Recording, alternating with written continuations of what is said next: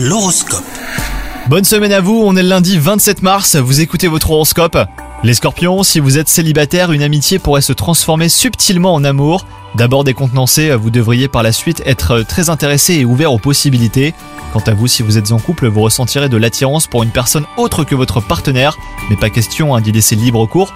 Pour vous, la fidélité est sacrée. Côté travail, vous vous sentirez confiant, mais les astres vous invitent à vous montrer très prudent. Si tout semblera aller pour le mieux, un événement défavorable sera pourtant sur le point de germer et il se pourrait que cela vienne d'une collaboration récente. Si votre santé sera bonne globalement, eh ben vous sentirez cependant des nœuds intérieurs, des points de tension. Alors pas d'inquiétude hein, les scorpions, il ne s'agira que de petites conséquences du stress généré par le quotidien. Vous avez juste simplement besoin d'un petit peu d'évasion. Bonne journée à vous